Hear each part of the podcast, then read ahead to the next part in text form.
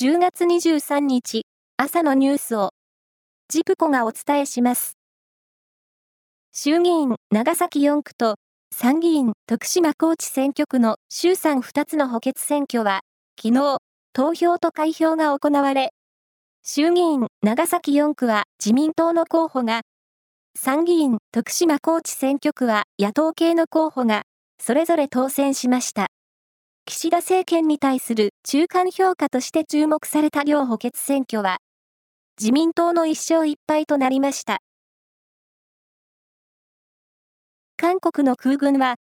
アメリカ軍の B52 戦略爆撃機を含む日本、アメリカ、韓国の3カ国の戦闘機が、昨日午後、朝鮮半島の南側で合同訓練を行ったと発表しました。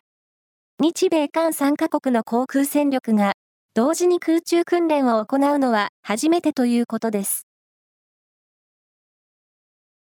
生成 AI の安全性のリスクが懸念される中、日本での認証制度を作ろうと、関連企業が参加する新たな業界団体、AI ガバナンス協会が設立されることになりました。企業が主体となって認証の仕組みを作ることで生成 AI の活用を加速させる狙いがあるものとみられます。早ければ来年4月だそうです。ダンシングオールナイトなどのヒット曲で知られ、モンタブラザーズなどで活躍したシンガーソングライターのモンタヨシノリさんが今月18日、大動脈解離のため亡くなりました。72歳でした。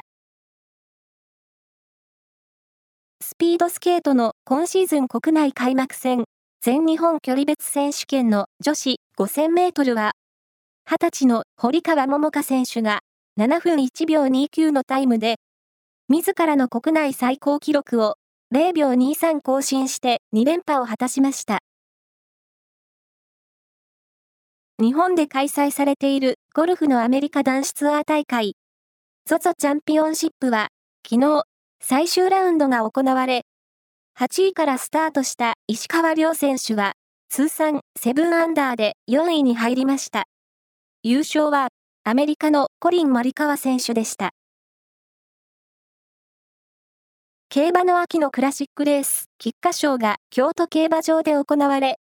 4番人気のドゥレッツァが優勝し、初めて G1 レースを制しました。